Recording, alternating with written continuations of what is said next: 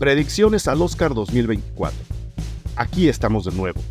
Los premios Oscar 2024 están a la vuelta de la esquina y la ya larga tradición de podcast Cine Garage con las predicciones antes de la entrega no puede interrumpirse. Así que aquí está ya el podcast de este año. Pero no nos vamos a quedar con las meras predicciones.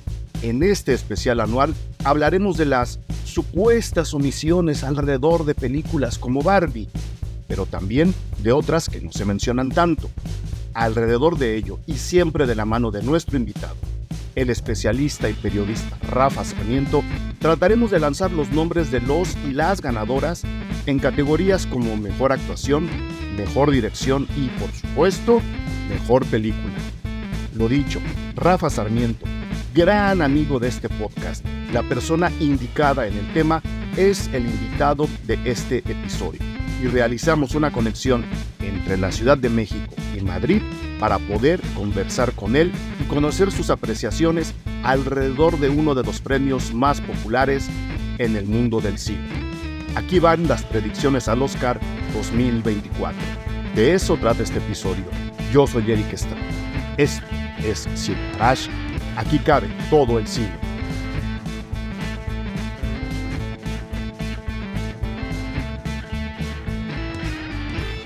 Ah, debería empezar este podcast. Yo creo, lo voy a empezar así, de hecho, diciendo, si quieres a alguien, déjalo ir.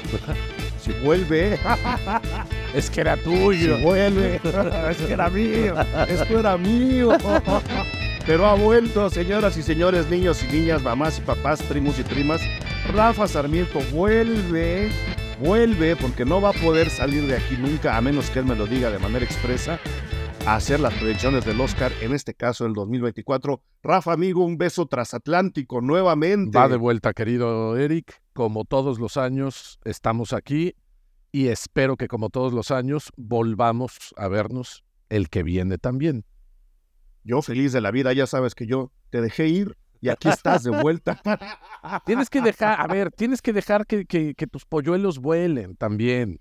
Está bien, no, no, por eso lo digo, por eso lo digo, ya, ya estás teniendo éxito también en otro podcast, ahora hablamos de él, haciendo algo. No, es, ese, es, ese es lo bonito, que no es lo mismo. No, no, creo que creo que la gente, creo que la gente inteligente como tú, como Reclu, eh, son capaces de tener varios frentes y en ninguno repetirse. O sea, unir temas, unir ideas, unir conceptos, unir probablemente una línea, pero no repetirse para nada en ninguno de esos frentes y eso lo aplaudiré siempre. Sean, sean compañeros y compañeras como lo son ustedes o no, cuando la gente es capaz de llevar varios frentes sin repetirse, eh, lo aplaudo mucho, lo celebro. Y en este caso, además, me da muchísimo gusto. Ya hablaremos de eso al final. Perfecto. Este, para que, para que la gente complemente la escucha de este podcast eh, con, con, tus otros frentes, con la voz y la inteligencia de, de Reclu. Pero lo dicho, ¿no? Vamos a hacer lo que antes se hacía incluso en siete, ocho episodios, ¿te acuerdas que antes hacíamos predicciones a los globos de oro, a los critics. y a los film critics? Ahora, ¿no? Como, como vamos a condensar todo para que la gente pueda disfrutarlo y hacer su quiniela de una manera eh, no más inmediata, pero pues sí un poco más eh, cercana. Vamos a, vamos a resumir tus famosísimas, aplaudidas, certeras y valiosas predicciones al Oscar 2024 en un solo episodio que hasta ahora no sabemos cuánto va a durar. Mi queridísimo Rafa, te doy nuevamente la bienvenida a los micrófonos Ese es el problema después, es que no sabemos cuánto va a durar. O sea, esto, esto nos puede llevar. muchachos se enrolla. Esto nos puede llevar 20 minutos, amigos, o dos horas y 15. O sea, sí, no sabemos. No sabemos no. Quiten el botón de pausa de donde sea que estén escuchando esto, porque no sabemos cuándo, cuándo va a ocurrir nos vamos a centrar en las categorías eh, que llamamos más populares, porque no son, las categorías que vamos a platicar ahora no son ni las más importantes, ni mucho menos. Todas las categorías importan. Eso, eso creo que es algo que hay que empezar a entender y a diferenciarnos también de otras predicciones. Son simplemente las categorías más populares y en donde sí se concentran muchas otras, ¿no? aunque, sea, aunque sea de rebote. ¿Te parece, Rafa? Yo creo que, a ver, vamos a empezar por ahí si te parece. Eh, eh, a ver. Son, las categorías más populares porque yo creo que son los nombres y las caras que conocemos eh, comúnmente, ¿no? Son, son los grandes nombres, son los las estrellas eh, tienen mucha más vida pública, mucha más exposición que un fotógrafo, que un diseño de producción, que un, qué sé yo, un vestuarista, inclusive que un músico, etcétera, ¿no? Son, son quienes protagonizan las películas, son quienes las dirigen y bueno, al final del día pues también es el título de la película, lo, la categoría general, lo que engloba una buena o mala película y, y, entonces sobre esas nos vamos a, a, concentrar.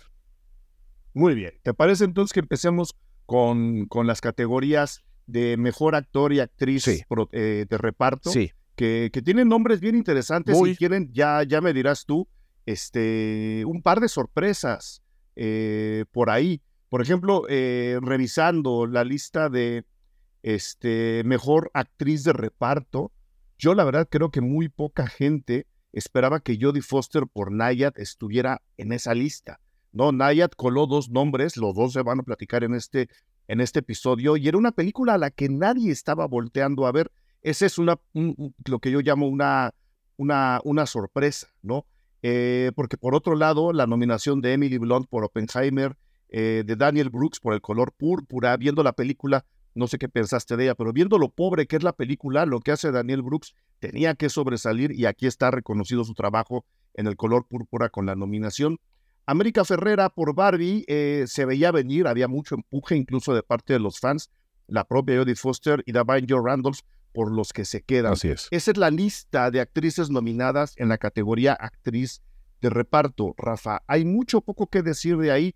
Yo lo veo más o menos cantado, no sé qué opinas tú. Yo también lo veo, perdón, medio cantado, eh, sobre todo pensando en lo, perdón, en lo que ha sucedido en, en las últimas premiaciones, ¿no? Eh, a pesar de que sí son gremios completamente diferentes y que lo hemos hablado aquí hasta el cansancio, eh, no deja de haber cierta influencia. Por un lado, por el otro lado, de todas las mencionadas, creo que hay un papel muy rico en, lo que hace Davine Joy Randolph. Eh, es la única mujer entre un universo de hombres, es la única mujer de raza negra entre un universo completamente de chicos caucásicos, eh, es la única mujer pobre en un universo de chicos ricos y acomodados, eh, es la única mujer que no posee una educación tan privilegiada y tan encaminada como el resto de su entorno, eh, incluyendo a los adultos, sin embargo, como que termina siendo la persona más elocuente, la persona eh, que a pesar de que está viviendo una, una gran depresión por una, por una pérdida importante en su vida, eh, mantiene ese espíritu que al final del día empuja y, saca adelante al resto de la comitiva eh, que también está clínicamente deprimida. ¿No? Es, es, ese es el diagnóstico. El, diagnóstico médico de The Holdovers es todos tienen depresión clínica. O sea, esto es un hecho. Todos. Absolutamente todos. Y eh, esta mujer, bueno, termina, termina al final sacándolos adelante me gusta mucho este rollo justamente de, la fragilidad e inclusive el desprecio de algunos eh, frente a la fortaleza, como lo dije antes, la elocuencia que representa el personaje, etc. Eh, creo que dentro de este universo de, de, los papeles que estamos viendo para, para actriz de reparto, yo creo que sí es el más el más rico y el que más curvas, quizá, el que más curvas emocionales tiene, ¿no? Porque, a ver, si le pusiéramos un contrincante serio en, en, este, en esta categoría, yo creo que la otra opción tendría que ser Emily Blunt.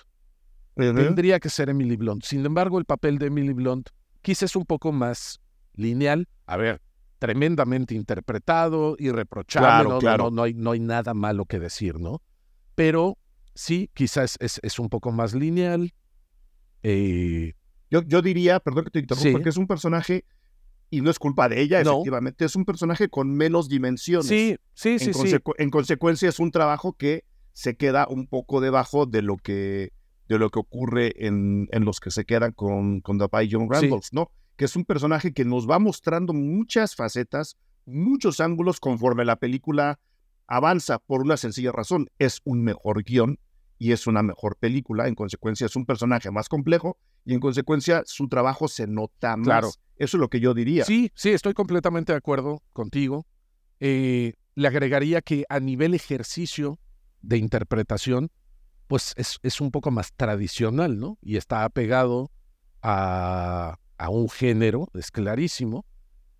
Y en The Holdovers hay un poquito de todo, o sea, es que sí es comedia, pero es un dramón tremendo. O sea, The Holdovers es tristísima, pero te partes de risa. Y, es muy Alexander Payne, ¿no? Es, es, eh, es muy Sideways. Eh, Sideways tiene 20 años. ¿Qué viejo estás, Eric? Y este... Yo ya ves, es eso de irse a beber a los viñedos californianos. Sí, sí, sí, no, no, no, acaricia. No, acaricia, igual que el rock and roll. No acaricia. 20 años han pasado de esa película y, y, bueno, también es dirigida, escrita, esa sí es escrita por Alexander Payne. Eh, The Holdovers no. Eh, y es un poco ese, ese tono, o sea, un, un drama y una depresión clínica otra vez, eh, pero llevada, llevada a un rincón luminoso y muy gracioso, muy gracioso, porque hay otras películas de Alexander Payne que son comedia pura, no muy efectivas, y hay otras que son drama, drama absoluto, ¿no? Sí, este... sí, sí, sí. Esta, esta le juega más al, al balance entre comedia, exactamente. comedia drama, ¿no? Y el, el único personaje que vive una tragedia real es justo el de ella. Claro. ¿no? En medio de esta mezcla de géneros, la única tragedia real, es la de ella. Está, la está peleando ella. Eso, eso lo hace un personaje bien interesante. Y a ver, eh, en el estricto sentido de, de, la definición, eso es un personaje de reparto, ¿no? Porque tampoco es que Davine Joy Randolph participe en todas las escenas o esté presente casi en toda la película, o vamos, es que ni siquiera la historia principal, el, hilo conductor de la narrativa está eh, sustentado en ella. O sea, la relación de alumno y profe es el, el, el, el motif de la película, el, detonante de todo. Davine es parte de ese entorno, pero es un elemento tan importante que llega completamente a cambiar toda la dinámica. Me llamó mucho la atención, dicho sea de paso, que The Holdovers esté nominada a eh, guion original. Y digo esto porque la idea de, de esta película y la idea de Alexander Payne de rescatar esta historia eh, viene de una película francesa de los años 30, del año, sé, 35, 34, por ahí, eh, que se llama eh, Merluz, Merluza, Billy Vulgar. Tal cual. Y cual. Merluz se trata justamente de un profe de instituto de señoritos que tiene un ojo de vidrio y que huele a merluza, huele, huele a pescado, entonces todo, y, como el personaje Paul como el personaje Paul Giamatti, y todo el mundo lo odia y lo detesta. Y este, en todo caso, yo creo que, a ver, si, si está un poco sustentada, basada, inspirada en material previamente publicado, pues quizá debió haber estado en, en, en adaptado. En adaptado, ¿no? Porque sí está tomando una referencia muy directa. Eh, el personaje, eh, el punto de partida es exactamente el mismo. Entonces, no, no, no entendí del todo el, el, criterio. Igual, igual es cuestión de derechos, ¿no? Si, si aquella novela ya o, aquella historia ya, ya se, ya, ya pasó su rango de, de, dominio y de derechos, pues a lo mejor ya por ahí la pudo inscribir a mejor claro. original. Habría, habría que investigar. Se me ocurre ahora, yo no sé. Pero está raro, Eric, porque, por ejemplo, eh, Barbie está nominada a guion adaptado. Adaptado. Porque está basada justamente en personajes eh, que ya existían, en una marca reconocida, etcétera. Entonces, o sea, no sé, no me quedó claro por qué sí aplicó para Barbie, pero no aplicó para Holdovers. Como sea, Holdovers es creo que una de mis películas favoritas de la temporada. eh, la gocé y la sufrí. Y me encantó después enterarme ahí de dos que tres cositas. Eh, había muchas cintas de la década del 70 que gran parte del equipo había visto, otra no, y evidentemente eh, los chavos, los, actores de la película, siendo tan jóvenes, ellos sí jamás la habían visto. Después de hacer los castings y después de que Alexander Payne eh, eh, formara a todo su equipo, los citó a todos, se rentó una sala de proyecciones y los sentó a todos, al diseñador de arte, al vestuarista, al maquillista, al peluquero, a los chavos, al decorador de set, al músico, etcétera, etcétera. Todo el equipo estaba. Que hizo el tráiler también, porque el tráiler también es estilo de los 70. Absolutamente. Y les puso, bueno, primero, por supuesto, vieron Merluz y después vieron un montón de películas de los años 70 y después de reportajes de los años 70 o simplemente pietaje, cintas de los años 70 y por ahí iba Alexander Payne y le decía, quiero esto, quiero esto, quiero esto y quiero esto. Y, a ver, la película inclusive arranca con la cortinilla del año 70 de Universal Pictures, ¿no? Sí, sí, sí, la, sí. La, de antaño. Y, sí, sí, sí. Y, verdaderamente me llevó para allá, me llevó para allá la, la, película. Yo en el año 70 no nacía como tú, tú ya estabas en la prepa quizá en el año 70. Yo, no, yo ya, ya estaba haciendo la ya estabas haciendo la, la tesina, la tesina. La tesina, la tesina. Pero vamos, o sea, sí, sí, igual, este, soy del año 76, por supuesto que me tocaron muchas de esas cosas y de esos cortes de pelo y veo fotos familiares y demás y, me parece así logradísimo. Me, me, encantó la atmósfera y me gusta mucho el guion, me gustan mucho las actuaciones y este, ya vamos a entrar eh, de lleno más adelante a Mejor Actor. Vamos a, a hacer un breve paréntesis y a dejar a Paul Giamatti ahí sobre el tablero, porque vamos a hablar de él definitivamente. A, menos que quiera, digo, no hay, no hay ningún orden. Si quieren, nos vamos ya de una vez con mejor actor. ya, ya, dijimos, está, está cantado en mejor actriz de A ver, si yo tuviera. Yo, también creo que Davine se va a llevar el Oscar. Si tuviera que poner mis monedas, se las pondría a Davine Joy, definitivamente. Si acaso no es Davine, entonces. Eh, tiene que ser Emily Tiene Blunt. que ser Emily Blunt, definitivamente. Eh, sí, sí, sí. Niad eh, es una película mona. Es cierto, es cierto que el, el, peso del relato recae sobre las dos actrices. Está, es lo único que tiene, la verdad, la película. Está bien hecha, está bien llevada, eh, pero ellas, vamos, eh, te comen y te hacen la película. Ellos, ellas te cargan, te cargan la película. Eh, ¿Quieres ir con actor de una vez, ya que mencionaste a Paul Giamatti, ya que estamos hablando con los que se quedan, o nos vamos con... Un paréntesis nada más. La pregunta de siempre es, eh, con, con, con, los famosos knobs, de, de, a quién sacan, a, quién dejaron fuera, etcétera. A mí me sorprendió, por ejemplo, que sí se incluyera a Jodie Foster y a Ned Benning y no se incluyera a Julianne Moore y Natalie Portman. Bueno, sí. Yo vi honestamente, eh, siempre es un problema. Cuando por, ves, May December. Por May December. Cuando ves las nominaciones dices, es que falta tal y falta, falta y falta. Ok.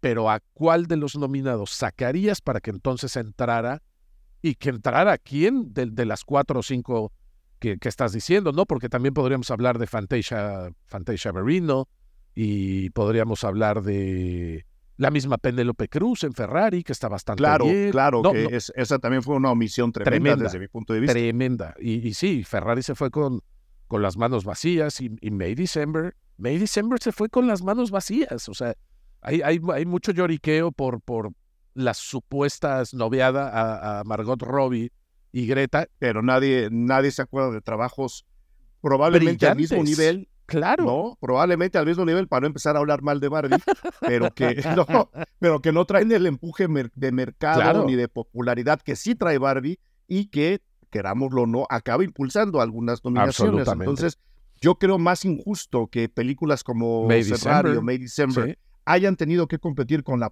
contra la popularidad de Barbie. Claro. siendo Barbie una película menor frente a estas dos, lo digo desde ahora, eh, y no se fijen en el trabajo, yo insisto, de, de bueno, de, ni de Moore ni de Portman y mucho menos de Penélope Cruz. Creo que cualquiera de ellas tres pudo haber entrado estar en, en, las nominaciones, ¿no? Cualquiera de ellas pudo haber entrado en lugar de Jodie Foster. Eh, y, bueno, eh, Natalie. No, en lugar de América. O sea, honestamente. A mí lo de América me gusta, ¿eh? Me gusta. Eh, eh más que Julián, más que Portman, más que Penélope, es que ese es el asunto. No, porque no, porque no me gusta más la película. También tengo que aceptarlo. O sea, May, December, a ver, eh, Todd Phillips.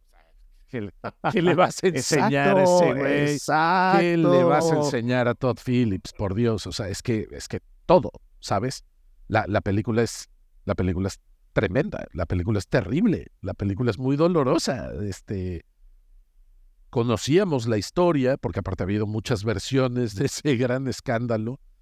Sin embargo, le dio un approach. Eh, pues muy brillante y muy atrevido al mismo tiempo, ¿no? Yo creo que, yo creo que ahí hay un trabajo justo de aproximación mucho más, ¿cómo le podemos decir? Mucho menos entreguista que la aproximación que se hace ante personajes como Barbie, por ejemplo. Algo del, del personaje, de la muñeca, del juguete. Claro. ¿No? Hay tienes que aproximarte a ese juguete, tienes que acercarte a una, a una narración que te describa al, al juguete. Con todo y todo, eh, lo que hace Greta y lo que se hicieron en los guiones previos al que conocemos de, de Barbie es una aproximación entreguista. Mattel está pagando para que ese guion se haga. Claro. Eso no ocurre ni en May December, ni siquiera con Ferrari, que ojo, también estamos ahí lanzando una marca como título de una película. ¿eh? Claro. Creo que hay niveles, creo que hay niveles que hay que empezar a reconocer. Una cosa nada más, nos estamos equivocando de Todd, es, Todd Haynes, perdón, no, no Todd Phillips. Pero sí, sí. No, pero sí dijiste Todd Haynes, ¿no? Creo que dije Todd Phillips. Bueno, cualquier cosa. Todd Haynes, Todd, de ratas. es Todd Haynes. y estaba pensando, por ejemplo, en, en, Far From Heaven. Y después pensaba en, en eh, ay, se me fue el, nombre. Con Rooney Mara, esta película Rooney Mara y Kate Blanchett eh, de Todd Haynes. Este, sí, la de la de la señora que enamora. Exactamente. Carol, ¿se Carol, Carol. Eh, Carol. Date cuenta, Eric, los, los, los retratos piadosos que hace de la homosexualidad, de las relaciones interpersonales, del amor el amor prohibido, el amor cruel, el amor difícil. Vamos, es que solo Todd Haynes de verdad nos, nos, ha dado estas, estas tres películas. Y las otras dos sí fueron muy reconocidas. Y May December fue muy acogida por, por la prensa, pero la academia, la academia la deshuesó. Y, y, y sentí gacho porque la verdad es que sí tiene todo, todo todo para poder ser reconocida eh, en esa instancia, ¿no? Pero ahora, ahora, ahora hablaremos de por qué no está incluso en mejor película. Este, habiendo dicho todo esto, ¿quieres irte con, con, mejor actor? Vamos, vamos. ¿Reparto o, o, protagónico? Eh, vamos al, al, protagónico porque creo que ahí hay también bastante, eh, hay, hay una polémica importante. Y otra vez. repito, nada más. Los, nominados. Sí, sí, echan los nominados. los nominados son Bradley Cooper por Maestro, que la pueden ver en Netflix. Eh, Coleman Domingo por Rustin. Paul Giamatti por Los que se quedan. Cillian Murphy por Oppenheimer. Y Jeffrey Wright por American Fiction. Correctísimo. Eh, el abanico es tremendo. Tenemos todos los tonos. Tenemos.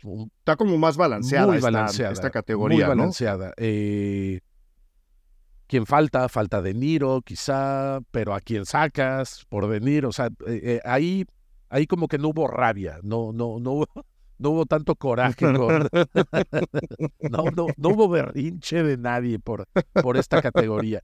Y creo que eh, sí hay una batalla frontal en esta categoría, como la hay en la categoría de actriz. Vamos a hablar después de esa, pero aquí hay un, un, un, un tete a tete entre Killian Murphy y Paul Giamatti.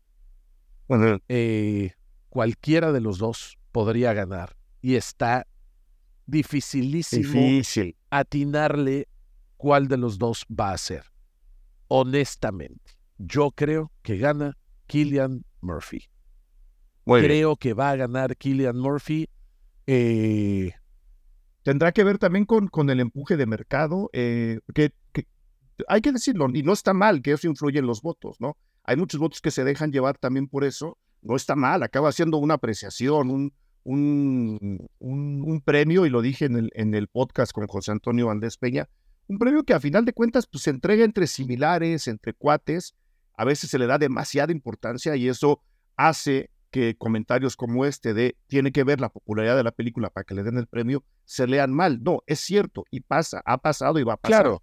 ¿Tú crees que, que tiene que ver, no, tu, tu apreciación hacia lo de lo de Murphy con el peso de Oppenheimer, el peso popular de Oppenheimer, siendo que los que se quedan es una película igualmente valiosa y probablemente un poquito más propositiva, o si hay un trabajo mucho más centrado en Oppenheimer. A ver, creo que es el papel de Killian Murphy, ¿no? O sea, es, lo más importante que ha hecho.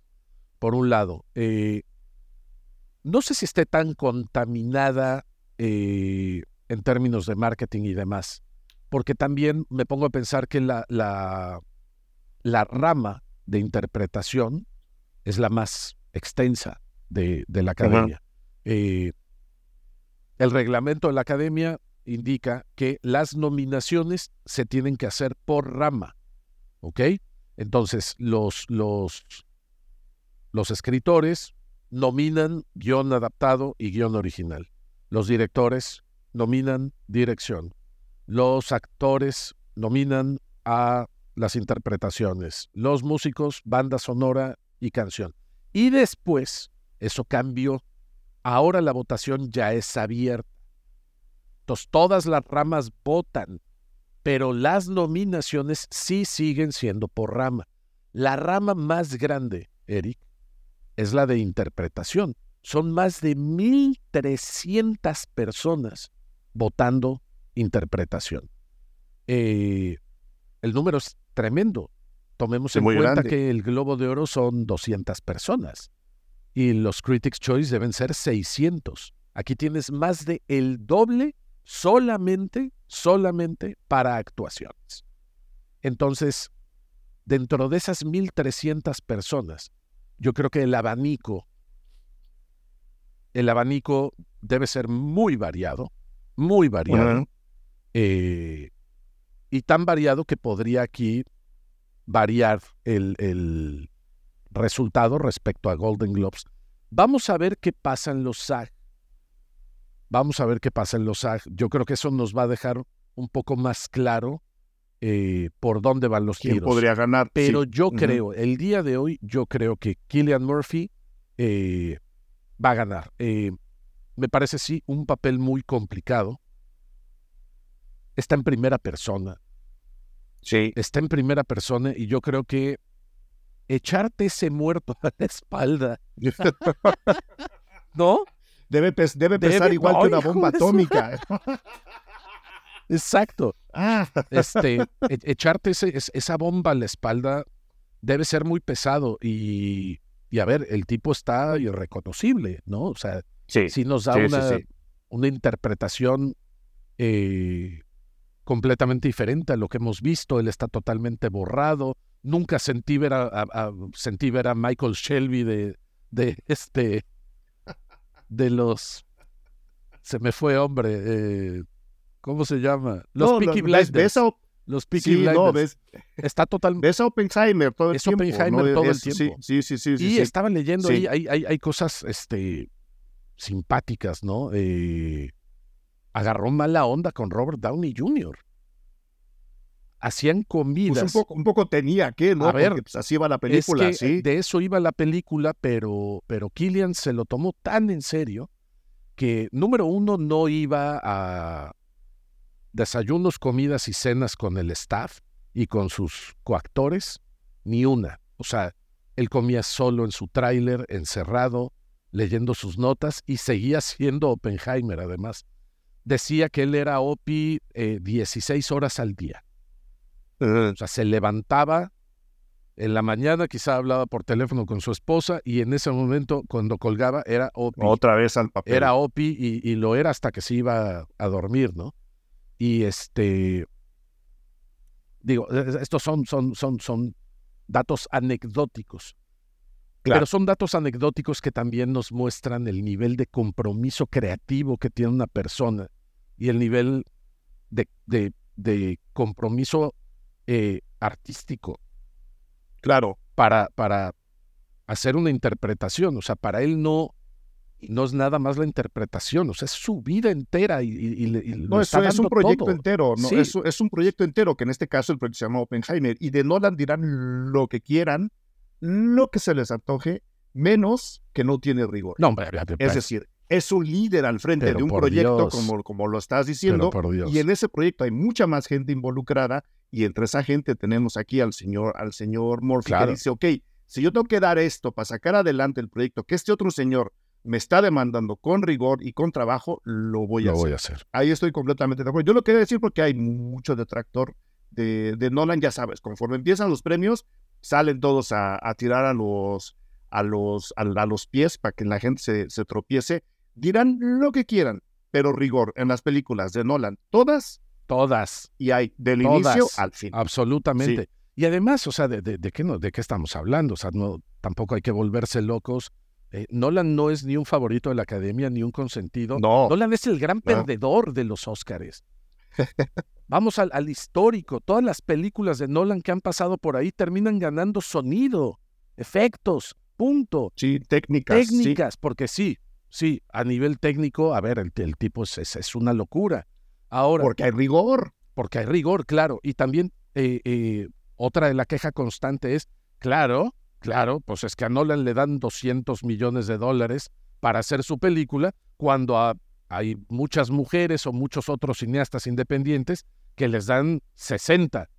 Pues sí, pero pues es que a Nolan le dieron 200, pero te devolvió 800. y esto también es negocio. claro, esto es negocio antes que, que arte. O sea, este, quien te da los 200 millones está pensando en el negocio, está pensando en que le devuelvas eso y mucho más.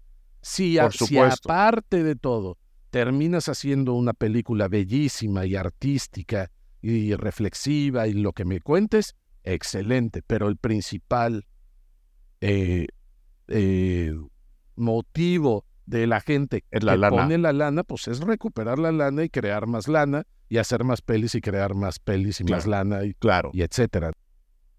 Stanley Kubrick, David Cronenberg, Jordan Peele, Julia Ducournau, Karin Kusama, John Carpenter, Jennifer Kent, Anna Lily Amirpur. Ellos, ellas, estos directores, estas directoras y muchas, muchas personas más estarán presentes en el curso en línea que estamos a punto de iniciar aquí en Cine Garage y que hemos dado en llamar Seis Rostros del Cine de Terror. No vamos a recorrer al cine de terror históricamente, como tradicionalmente se hace, sino a través de temas. Y vengo a invitarles a que se inscriban y a que disfruten justo del cine de terror a través de temas tan variados como la Guerra Fría, la ciencia ficción, las enfermedades, el espacio exterior, los hoteles, ¿se acuerdan del resplandor? No es la única película que está ambientada en un hotel dentro del cine de terror. Las familias, el racismo, muchos temas que a través del terror nos han comunicado cosas muy, muy importantes.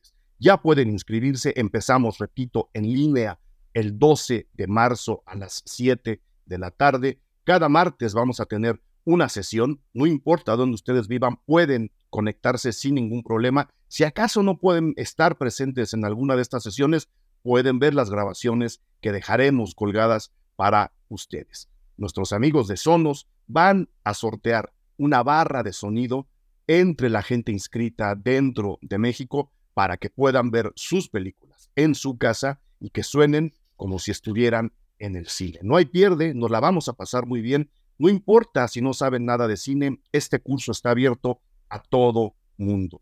Seis rostros del cine de terror. ¿Quieren mayores informes? Vayan a nuestra web www.cinegarage.com o escriban a joaquín.cinegarage.com. Ya pueden inscribirse, comenzamos el 12 de marzo. Ahí nos vemos.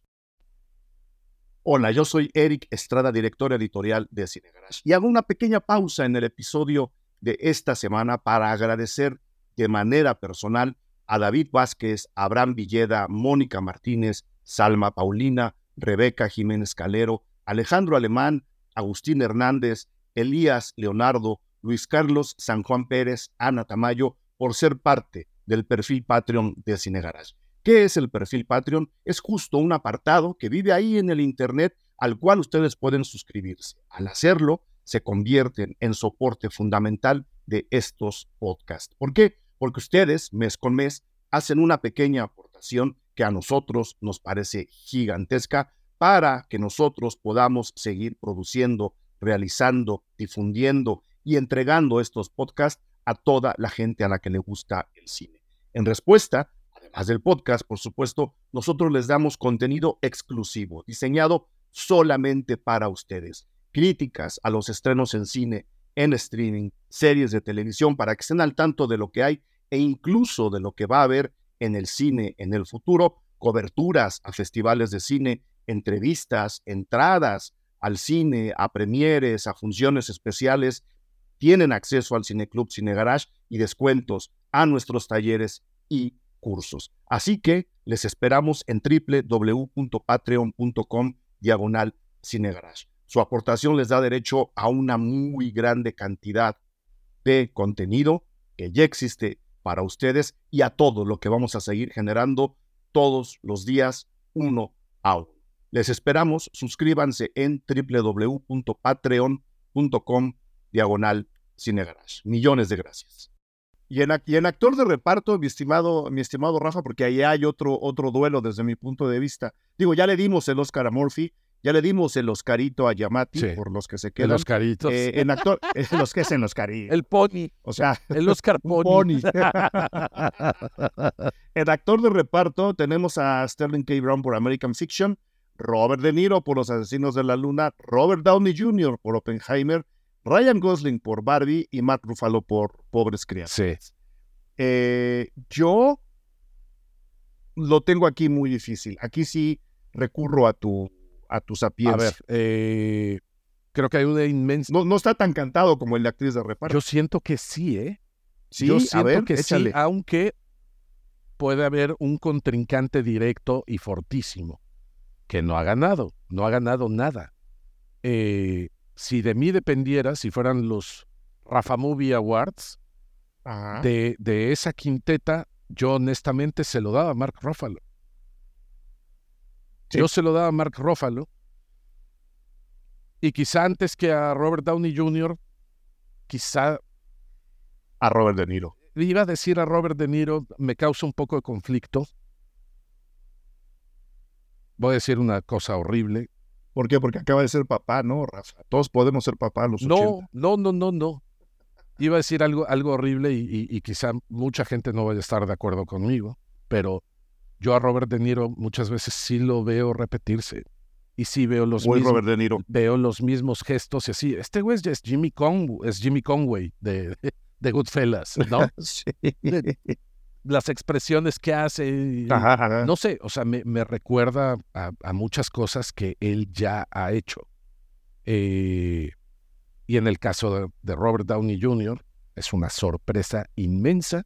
Me encanta además verlo muy alejado del universo Marvel y de esas pelis. Nos recuerda que es actor, ¿no? Exactamente. Y nos recuerda que es un actor de, primera, además. es un pedazo de actor que a ver, se, ha de haber divertido de las mil hostias haciendo Iron Man y, todas, estas películas. Todas. Y se ha de haber pero él es actor. hinchado de dinero y me parece fantástico. Pero eh, una película como esta eh, te puede revivir, no voy a decir la carrera porque la tiene, pero sí un poco La, imagen, la credibilidad, ¿no? Ahora, lo de Mark Ruffalo me parece, me parece espectacular. Qué buena película, Dios de mi vida, pobres criaturas. Eh, de mis favoritas de la temporada también, definitivamente. Lo tiene todo, lo tiene todo. Creo que, o sea, no hay algo que me venga a la mente que yo te diga, sí, pero es que no me, no sé, no. No, no. Es, una, ya, hablaremos, ya hablaremos, de ella a la hora de la, de la de mejor qué bestialidad, qué bestialidad. Pero entonces, entonces ¿quién? Eh, eh, Rufalo, Mark Rufalo. Eh, yo le digo Rufalo, Mark Rufalo. Yo se lo daría a Ruffalo, pero no, creo que va a ganar, creo que va a ganar Robert Downey. Jr. Robert Downey. Eh, Si hay que rellenar la quiniela, si hay que meterle 20 duros, yo se los pondría definitivamente a, a Robert Downey Jr.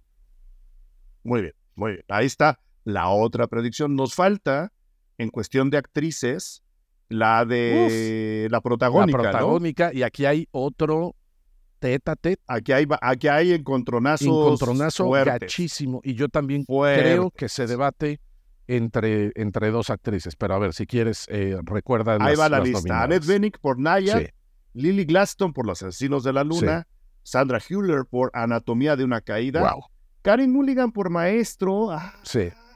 y Emma Stone por Pobres Criaturas. ¿No te gustó Carrie Mulligan? nunca, nunca me gusta Karen A mí Mulligan. es que esa es la cosa, a mí siempre me gusta. Todo lo que haga está bien, pero no va, pero no va a ganar. pero, pero, o sea, ni de cerca. Ni nombre, Mira, no. podemos olvidarnos de Carrie Mulligan. Tristemente, tri- muy tristemente podemos olvidarnos de Sandra Hüller. Tristemente. Sí, que es una gran, gran, gran actriz, pero no Wow. está en los rangos, Wow.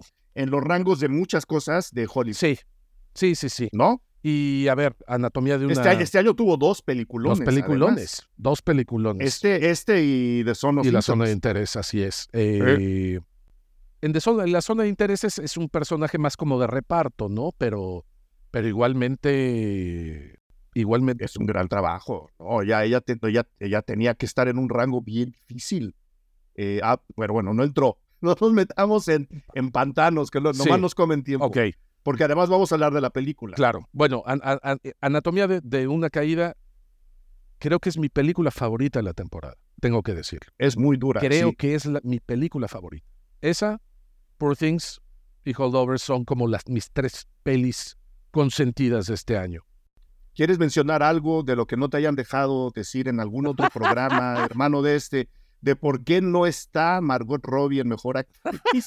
¿O quieres, o quieres, o quieres dejarlo ahí por la no, a ver, a ver, este... Yo porque aquí yo no controlo los, los niveles de los micros. Sabes que está abierto y que Sí. se puede decir lo que quieras en contra y a favor de Barbie. No, a ver, O de cualquier otra película. lo, lo dije, lo dije en el otro podcast también y, y- y- y lo puse en threads, etcétera. Este, ¿Ameritaba una nominación Margot Robbie? Sí, sí, pero también la meritaba lo que acabamos de decir. Natalie Portman y también Penélope y también Fantasia Sí. y también, o sea, es, es que hay una lista de un montón de gente que también lo ameritaba. Ahora, eh, si vamos a ver las actuaciones de Barbie, las actuaciones per se, eh, para mí lo de América Ferrera es mucho más poderoso y mucho más que importante lo de Margot. que lo de Margot. Y también lo de Ryan Gosling. Me parece muy significativa la, la- la nominación. Y me parece muy significativa porque, y también lo dije en el otro podcast, eh, Ryan Gosling es capaz de hacerte eh, Drive o hacerte A Place Between the Pines o matarte de depresión en Half Nelson o divertirte de los mil demonios eh, Barbie, pero, pero es que aparte Barbie es, es un pedazo, a mí hay algo que me gusta mucho de Barbie, que es la, la, la mezcla de géneros. Hay una parte muy en comedia, hay una parte muy en drama y hay una parte en musical. Y yo creo que mezclar esos tres géneros y hacer que funcione y que funcione bien y que fluya es una tarea complicada. Entonces, a nivel guion, creo que está muy logrado y a nivel dirección y evidentemente las interpretaciones está logradísimo. Entonces, en ese sentido, en ese sentido, eh, claro que, que Margot Robbie y claro que Greta Gerwig merecían una nominación, pero insisto, también la merecía fulano, Claro, mucha más gente, mengano, sí, sí, en, en pocas palabras, no están no porque hayan hecho Barbie, no están porque estuvo competido el año. A ver, Punto. es un O sea, no es en contra de no, la película. no, hombre, a ver, pero ¿cómo va a ser en contra de la película? si- Ay, si- no sabes lo que se dice, Rafa. Bueno, sí sabes. No, no, sí, pero, pero me da una flojera eh, eh, tremenda. Por eso no vamos a entrar a eso, ¿no? Por eso no. Ahí está ya el podcast que hice sobre Barbie. Y, y- y- y hay que decir también, o sea, Margot Robbie está a mejor película, porque ella es una de las productoras. Entonces, si ganan a mejor película, o sea, ella tendría un, perdón, un, un, un Oscar importantísimo. Greta Gerwig está también a mejor película y está a mejor guion adaptado. Entonces, hay nominaciones y hay reconocimiento para ellas. Claro, eh, claro. Y se nos olvida, no podemos hablar de una industria machista y patriarcal cuando esa industria machista y patriarcal le hizo a Margot Robbie ser la actriz mejor pagada del año 2023 que se produce sus películas, que elige sus proyectos, que lo saca adelante ella misma, igual que hace Martin Scorsese. O sea, que fue a, ese nivel está trabajando. Y que fue a pichar una idea y se la compraron. Sí. Y por los éxitos que ha conseguido en taquilla y etcétera, Margot recibió un bono de más de 55 millones de dólares. Entonces, créanme, créanme, no es una persona vulnerable, ¿eh? No es una persona en situación vulnerable, ni, ni mosqueada y, ninguneada por su gremio y por su industria, no. es ninguna pestada. No, señores. Es una persona tremendamente privilegiada, acomodada, apreciada, querida y confiable y confiada dentro de la industria. O sea, es un gran año cinematográfico, hay buenas pelis, hay muy buenas pelis. Eh, los premios de crítica se la pueden sacar de encima porque no tienen reglamentos de cantidades, por un lado. Por otro lado, el Golden Globe se la saca tranquilamente porque divide comedia y, drama. Entonces ya de entrada tiene 10 lugares, ¿sabes? O sea, es mucho más fácil porque tiene 10 lugares. Y los Critics' Choice dicen, yo sí lo voy a combinar, pero no voy a nominar a 5. Este año claro son ocho. El año pasado eran diez. Este, el año antepasado. Y el siguiente puede ser tres. Claro, y el siguiente pueden ser tres, exacto. Entonces, un poco se quitan de esto. La academia, en cuanto a formato y reglamento, sigue siendo rígida. Son quintetas. Con, Habiendo dicho eso. Con la excepción de mejor película, que ahí lo tuvieron que abrir. ahí sí lo, puede, lo pueden mover. mover. Habiendo dicho eso, mejor actriz protagónica. Mejor actriz protagónica, ok. Teta Tet. Emma Stone contra Lily Gladstone. Y mi predicción absoluta es Emma Stone. O sea, es que no hay duda. Eh, si hay alguien, el, el, el, Oscar Pony, esta vez es para, para Lily. Para Lily. El, el Oscarito es para el Lily. Oscarito es para. Cariño. Sí. Pero creo que el Oscarón este, se lo va a llevar Emma Stone. Es, es, indescriptible lo que, lo que hace en esa película. Que hasta donde yo tengo entendido, hasta donde yo tengo entendido, también estuvo muy involucrada en el proceso de creación de la propia película. A ver, es que esa, historia está bien padre porque ella estaba leyendo el libro mientras estaban haciendo La Favorita. O sea, hace, hace ya varios años. Y justamente, eh, eh, bueno, La Favorita la, la, la dirige Yorgos Lantimos. Y y ella fue la que le dijo a Yorgos, hay que hacer esto, Le dio el libro, le dio el libro. Y le dijo, ah, léete esto porque está, está bien padre. Y te digo algo, quiero que tú la hagas y yo quiero ser, yo quiero ser Bella Baxler. O sea, tengo que ser ella. Eh, me encanta la película, etc. Eh, estaban terminando de ser la favorita. Yorgos se leía el libro seguramente en la noche. Sí, sí, en un día. Cuando terminó de leerse el libro, Yorgo se lo entregó a Tony McNamara, que era el, guionista de la favorita, y le dijo, léete este libro y adáptate esto, pero, pero adáptatelo ya. Pero ya, empieza a trabajar en esto. Y al final Emma Stone, bueno, eh, eh, produce la película. Es parte de las productoras de la película. Y eh, volvemos al, al, tema igual que con Killian Murphy, el, el nivel de compromiso y de riesgo creativo, artístico, interpretativo, es inmenso. Y sí, sí, mucho tienen que ver las escenas de desnudo, las escenas sexuales, etcétera. Son, son escenas complicadísimas. Y, a ver, o sea, las tiene logradísimas. Es, es que verdaderamente parece que lo está haciendo de verdad. O sea, es, es, es increíble. Al ser una especie de Frankenstein, un, un ser revivido.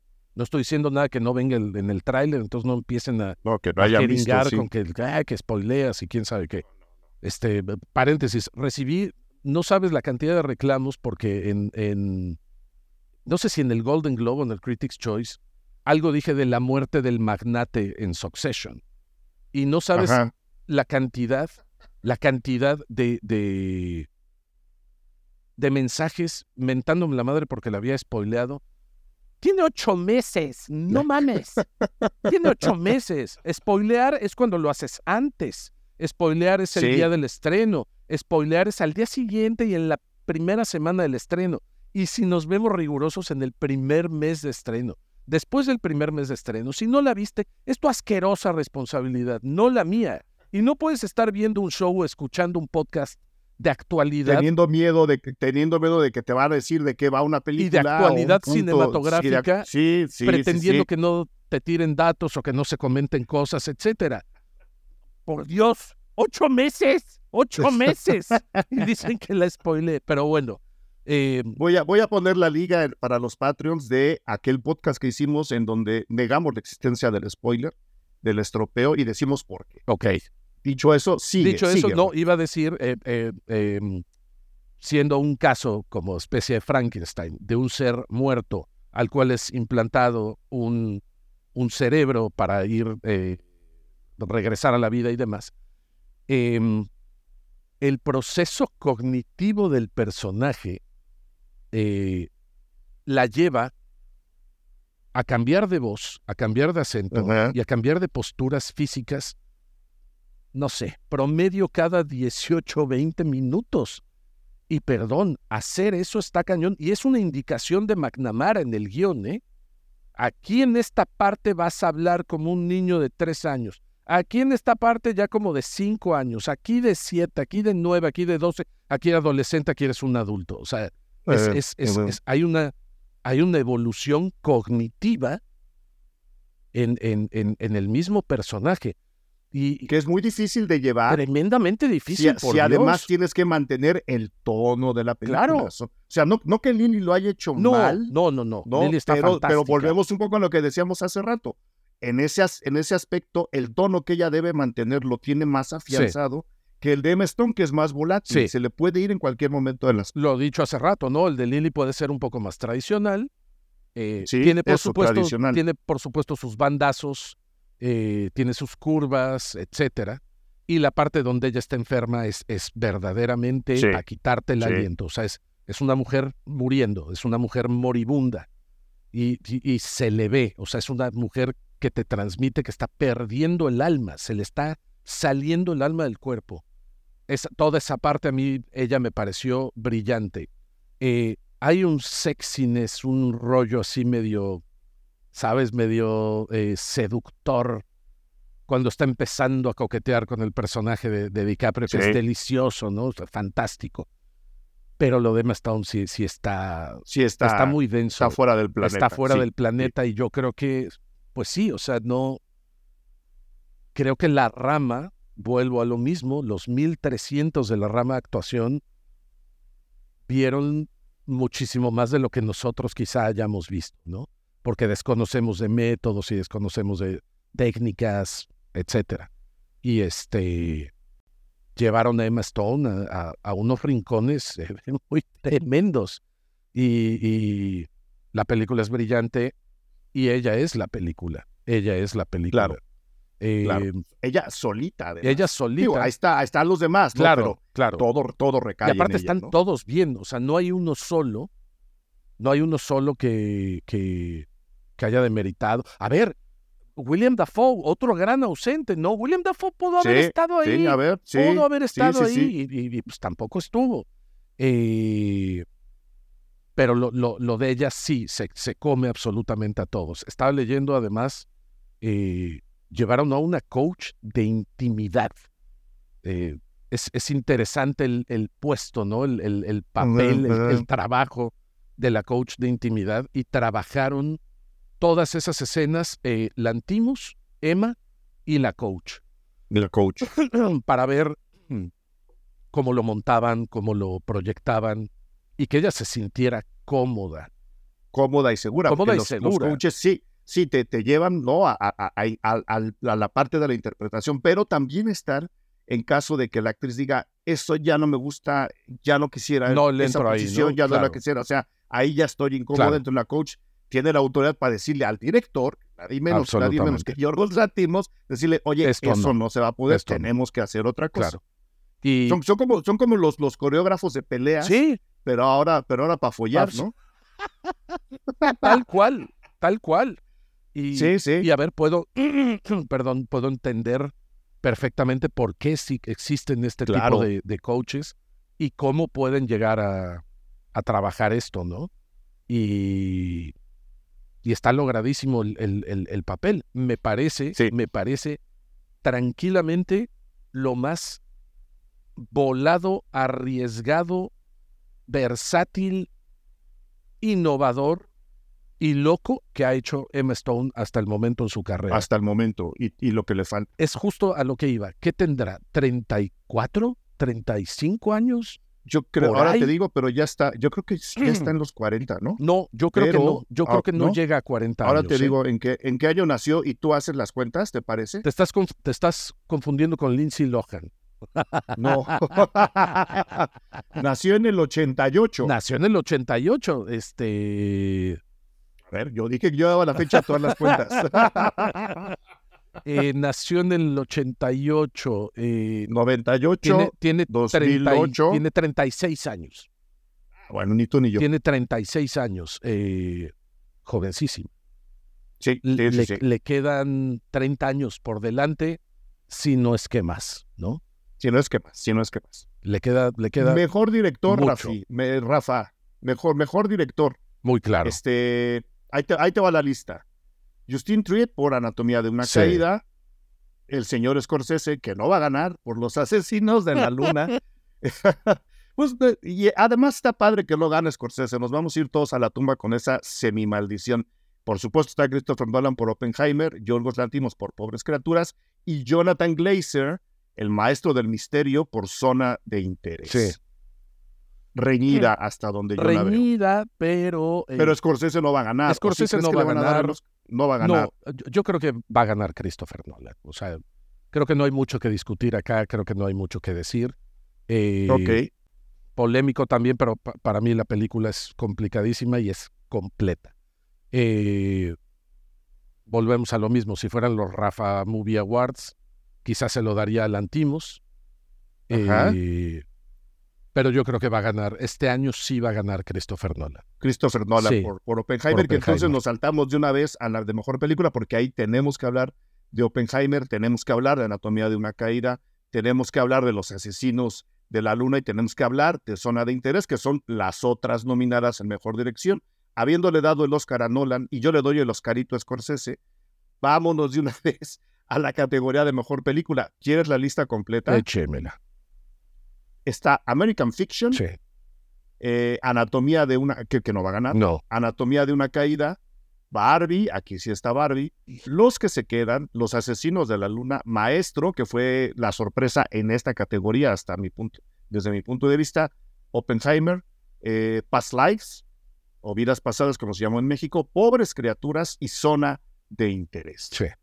¿Cómo está de reñida la categoría la más popular de entre las populares, mi estimado? Para mí iría dentro de un duelo a muerte, cara a cara entre pobres criaturas y, eh, y Oppenheimer. Oppenheimer. sí, Ok, estamos, estamos desacreditando, sacando de la lista American Fiction, que sí está colada ahí, no sé por qué. Este, es, es complicado además que, que, a ver, American Fiction está más tirada a la comedia, ¿no? Como, como género. Eh, es, muy complicado que gane, que gane una comedia el Oscar. Ha sucedido, pero... Ha pasado, sí. Pero no es lo común. Y tampoco es una Lo, comedia... lo mismo ocurre- Sí, dime. lo mismo ocurriría con Barbie, o sea, Claro. sin, sin demeritar los valores de la película, Claro. que como película es buena, ya dije yo que lo peor que nos podría pasar es que Barbie fuera una buena película, lo es. Sí, Este, ver Barbie tampoco ganaría. No, yo, yo lo dije, lo dije en mi texto, lo dije en el podcast. Lo peor que nos puede pasar es que Barbie sea una buena película. Lo es. Pero no va a ganar el Oscar. no. porque es, ra- es raro que las Muy comedias raro. lleguen tan arriba, especialmente en un año tan competido. Y justamente con eso y con toda la tristeza en mi corazón, Holdovers tiene muy pocas posibilidades, también por lo mismo. Eh, creo que la sustancia que le gusta al, al votante promedio de la academia está en películas como, como Oppenheimer y como, y como Pobres Criaturas. Pobres criaturas. Eh, a mí la zona de interés me causó muchos conflictos, muchos conflictos. que es la idea de la película. Claro, eh, la odié al principio, salí de ahí enojado, salí de ahí sin entenderla del todo, y conforme fueron pasando los días, esto también lo hablé en el otro podcast, eh, conforme fueron pasando los días y me la pensaba y me la reflexionaba, me empezaron a caer un, un montón de veintes, ¿no? Y yo creo que al final, pues esa era la intención.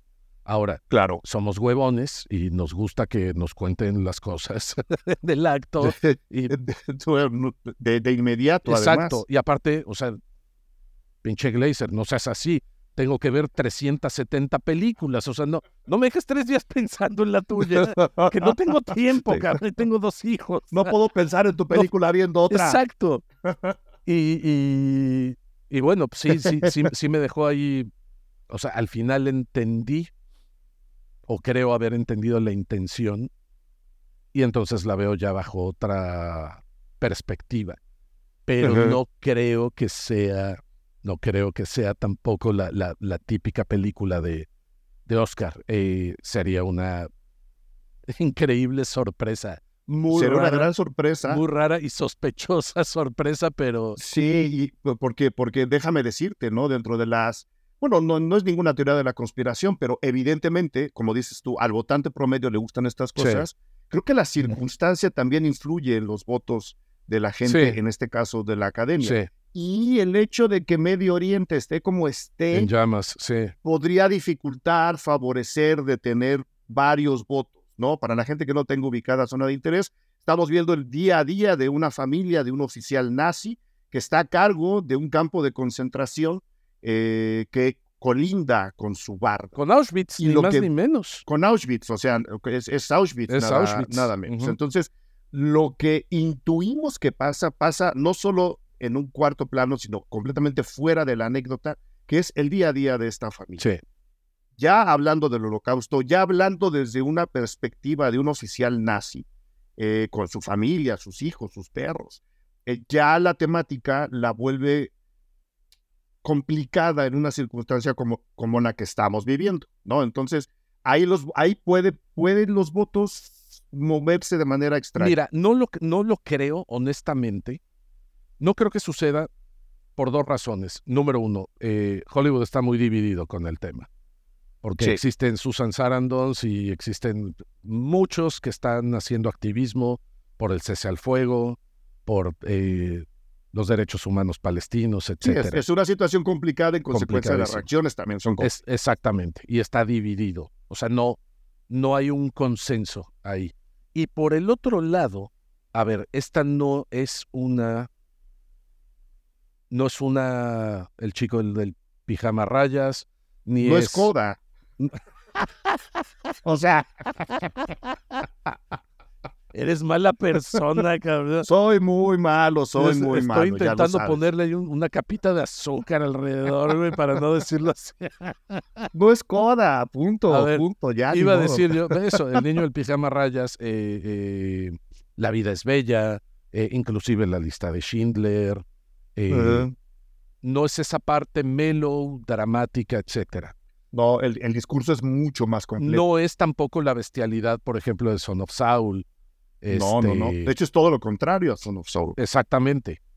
Es, es, a ver, es un approach completamente diferente al holocausto, pero que te muestra otra cara de justamente, eh, De la guerra, de, de la situación, a ver, de lo que hemos hecho alrededor del holocausto, de cómo lo recordamos y cómo lo podemos recordar.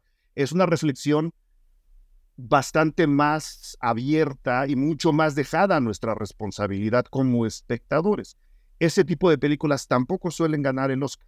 para mí te, te- te- voy a decir lo que a, a mí, o sea, como que la, la moraleja final que me dejó. E, esto era la, la automatización, frivolización y eh, burocratización de la muerte.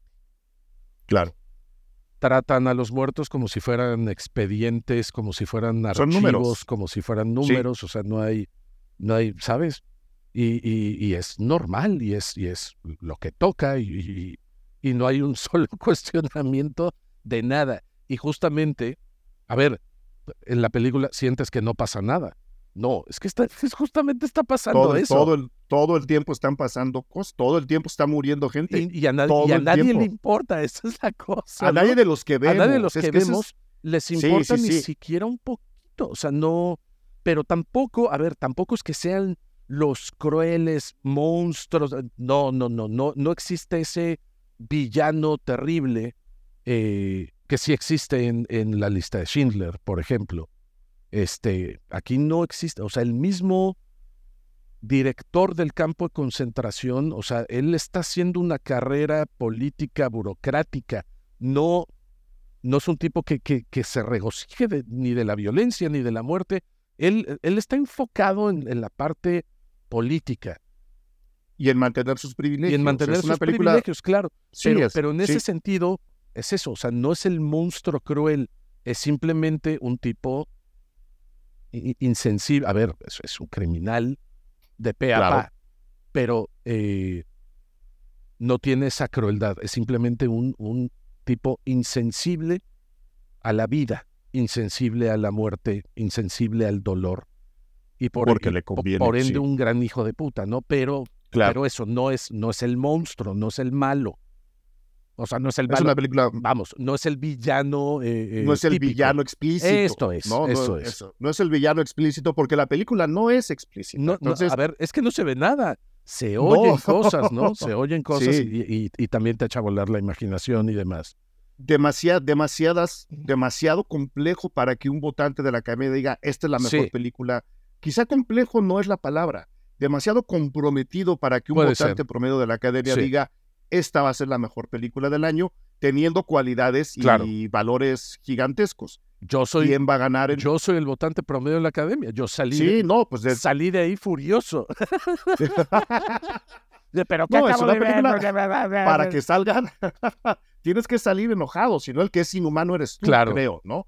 Entonces, el enojo es parte de la propuesta de la película. Claro de plano crees que entonces que va a ganar Oppenheimer? Yo creo que va a ganar Oppenheimer, porque además... Curioso, estamos hablando de dos películas de la Segunda Guerra Mundial. ¿eh? Absolutamente, absolutamente.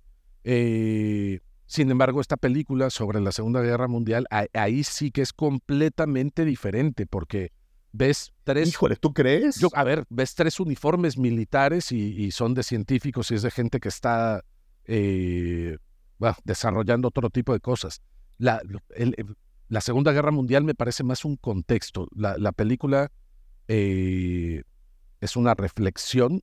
De, no, permíteme, permíteme interrumpirte. Aquí también la Segunda Guerra Mundial es un contexto en zona de interés.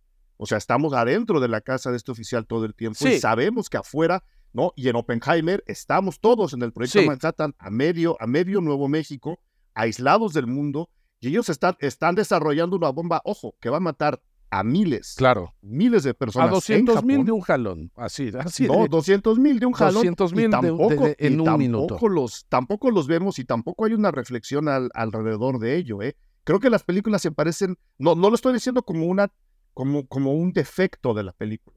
Pero yo, yo, creo, yo creo que son dos películas que se parecen más de lo que hemos creído. Tuve, tuve una discusión con Reclu por eso, porque a mí sí me pareció que hay un conflicto dentro de, de, de OPI y, ah, claro. y un montón de reflexiones por lo que está haciendo, por lo que acaba de crear, por cómo la tecnología nos puede destruir, por cómo hemos perdido la humanidad, por cómo somos capaces de... o sea, sí a esa reflexión me, me, me refería, ¿no? Y, estoy de acuerdo. Y, y finalmente ya a nivel película, pues, y como todos los años, creo que es la suma de los factores. O sea, tienes un guion que te partes está interpretado, está dirigido. Eh, vestuario, maquillaje, diseño de arte, edición, fotografía. Hijo, bueno, la foto de zona de interés también es una brutalidad. ¿eh? sí, sí, pero lo de Hoyte von Hoytema No es otra historia. Ahí es otra historia. No, no, no. Y también lo, sí, de, sí. lo de lo de lo de Poor Things me parece eh, Sí, es el, el- el fotógrafo de Aronofsky. eh, eh, The Poor Things. Ahora, ahora te digo quién es el, el fotógrafo. Eh, eh, eh. Ah, bueno, tenemos a Rodrigo Prieto los Rodrigo de Prieto, Luna. sí, y que también estaba por Barbie. Ro- Robbie, Robbie Ryan. Ay, Robbie, Robbie Ryan Ryan. es el de Pobres Criaturas. Perdóname, perdóname, me estoy confundiendo con Maestro. El, el fotógrafo Aronofsky es el fotógrafo de Maestro. Y si hay una cualidad grande en Maestro. Matthew, Matthew Libatic. Matthew Libatic, exactamente. Matthew Libatic. Que también está nominado, ¿no? Matthew Libatic. sí, sí, sí, sí, claro, sí, está nominado. Claro. Y tenía que estarlo. Si hay una cualidad inmensa en Maestro, es esa. La... ¿Quién va a ganar esa? Tres, Ay, dos, uno. va a ganar a Así, Hoyte. sí. Va a ganar Hoyte von Hoytema. O sea, pero, pero de calle. A ver, ni Bueno. la duden. Estoy dispuesto a pagar sus deudas.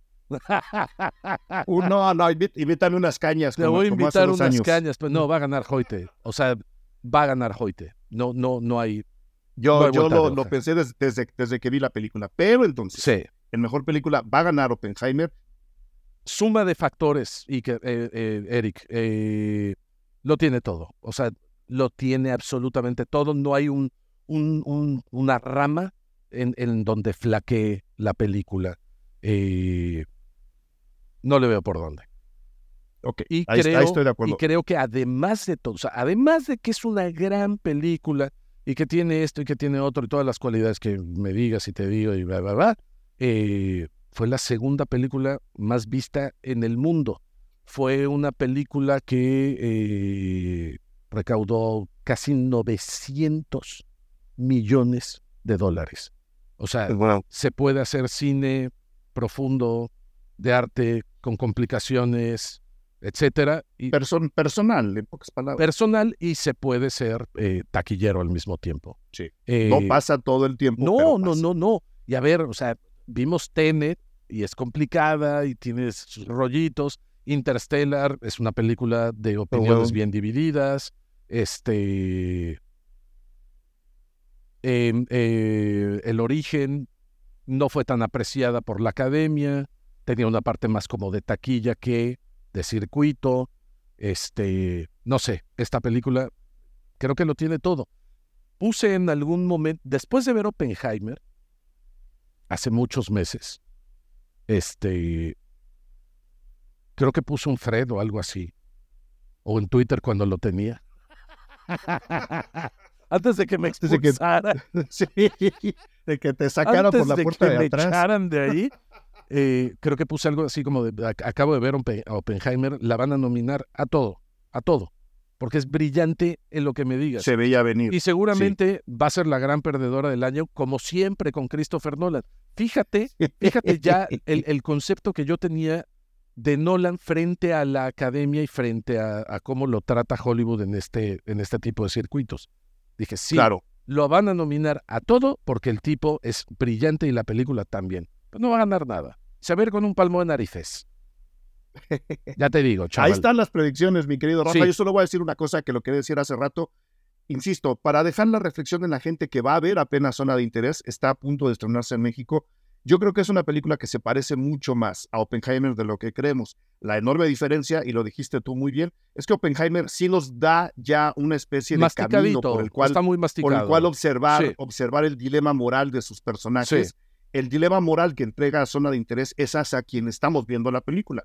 En consecuencia, es una película mucho más difícil de digerir Sí. y, por supuesto, tiene que abrir otro tipo de debates. Eso es lo único que yo quiero decir, ni una mejor ni otra peor. Consideren eso cuando vean una y revisen la otra. Es lo único que yo, que yo quería decir. A ver, también Oppenheimer eh, se está metiendo mucho en un, en un terreno científico. Entonces, bueno, te, Sí. te lo tenían que dar también masticadito y fácil claro, para que. más, más Sí. como en el pizarrón. Porque ¿no? si no pasa lo que pasa en Tenet. Claro, que, que se pierde uno, te se nos cae la brújula. No manches. Sí, y, sí, sí, y sí, si, sí, y- sí, y sí. si eres burro y reprobaste física, pues peor. Peor. O sea, mi, mi único extra, mi único extraordinario Fue- en la vida Fue física. fue física. ¿Ya ves? Fue física, Ahí mi único extraordinario en la vida. Y después Ahí viene están las este güey y te predicciones. da esa película y dices, Y me da, no, no, pues no, sí necesitaba yo el Así no. pizarrón. Eh, Muchísimas gracias, Rafa, Nada, por, un por placer. tus predicciones anuales. Ahora sí, el comercial. ¿Dónde hay más? ¿Dónde te podemos seguir escuchando? Que no sea en Cine Garage, que te dejó volar me dejó para que volar. volvieras. Dijo, este, este pichón tiene que volar del nido. Nada, Este pichón tiene que aprender a volar solo. En, en Spotify tenemos el, el podcast eh, Viejas Brujas Cinema. Estamos Ileana Rodríguez, La Reclu y yo. La Reclu es mi compañera en las transmisiones de TNT desde hace 14 años. Nada menos. Es una de mis mejores amigas. eh, vio nacer a mis hijos, vi nacer al suyo. Le aguanté dos divorcios y muchas cosas más le he aguantado. Le, le- le guar- le guardaste lugar en el Festival de Toronto, que está prohibido. Le guardé lugar, le aparté lugar a- en contra de las reglas. Y este, y nada, yo creo que nos tardamos mucho. A ver, teníamos la, la- la idea y la Sí, intención de hacer mucho, esto mucho. desde hace años. Por una u otra razón no lo hacíamos y, y nada, a- acabamos de, de publicar el sexto episodio. Y, y ahí va, ahí va, ahí va jalando, va, ha- ahí va. ha gustado. Qué bueno. Este, hay, hay para todos. Creo que Ha gustado y va a gustar. Creo que Te tenemos, digo yo que los oigo. sí, tenemos, tenemos un, un humor y una apreciación, una forma de ver el cine muy diferente. Entonces yo creo que también eso, eso nos complementa, nos complementa muy, muy, muy chido, ¿no? Muy bien, muy bien. Y la transmisión, por ejemplo, por supuesto, del Oscar va a ser con ustedes. Así es. El 10 de marzo, eh, Axel Kuchevatsky en la, en la alfombra, como siempre. Este. Y bueno, sí, ahí vamos a estar. Una, una, un abrazo, Axel, que me, me enteré, casi no me entero de esas cosas, pero me, me sigue en, Inst- en, en Twitter. Entonces, mil gracias por. Ahí, ahí le digo, la vez que le agradezco, porque me acabo de dar cuenta. Cuando, No, no sabía. cu- cuando lo vea personalmente, porque como ya no tengo Twitter, pues Ah, no le puedo decir. Ahí le, mand- le mandaré un WhatsApp. Y este. ahí está Instagram. Nada, ahí sí, está Instagram. El, el Oscar está en TNT como todos los años y en, ahora estamos en HBO Max también. Eh. Entonces la gente que no igual no tiene el servicio de cable y demás, a través de HBO Max también ya, ya se pueden ver los, los premios de TNT eh, y tienes la opción de idioma original o, o- o con comentarios y, e interpretación. Ahí está. Con comentarios de gente que sí estudia, no, no como Sí. los influencers. Sí, pero física no. Física, no, no, no. Ha- Hablo de estudiar el- al día de la Ah, no, ceremonia, no, no, manches. otra No, cosa. sí, sí, sí, sí. Que- créanme que estudiamos, créanme que investigamos, créanme que vemos pelis, créanme que hacemos entrevistas, créanme que sí. Sí. Todo el año, todo el año, yo lo he Así visto, yo es. lo sé. Rafa Sarmiento, te mando un abrazo a ti, a toda tu familia, de un lado del Atlántico al otro. Igualmente, Este, querido. ya iré, ya iré yo por esas cañas. Por favor, Este, ¿no? Y un, y un pulpito. ¿ya se cumplió un año que veniste? Yo fui en noviembre del 2022, son dos años, se van a cumplir dos, un año y cachito se cumplió. Ay, qué, qué rápido. Sí, porque esto fue en el 2022. Noviembre de tocó de Quiura 2022, ya. tienes toda la razón. Sí, sí, Sí, sí. sí. en noviembre Ahora- pasado se cumplió, se cumplió un añito. Sí, sí, sí. Esto Ahí, es. ahí estuvimos, me dio muchísimo gusto verte, me da mucho gusto verte. Ya sea así, toca, querido. a, tra- a través, a través del, de los milagros del internet. Te mando un abrazo. ¿Algo más que quieras agregar? Nada, despedida? nada, un, un abrazo para todos, gracias por, por la invitación, eh, sigan escuchando Cine Garage, ahí está Viejas Brujas también, y, y nada, muchas gracias. Y a darle. Siempre un A placer, querido. Gracias por escuchar Cine Garage. Si nos escuchas en Apple Podcast, regálanos una reseña para que más gente descubra este podcast. Suscríbete a Cine Garage siguiéndonos donde sea que escuches este programa para enterarte de nuestros próximos episodios. Cine Garage es parte de Sonoro. Ingresa a sonoromedia.com para escuchar más de los podcasts que aquí se producen.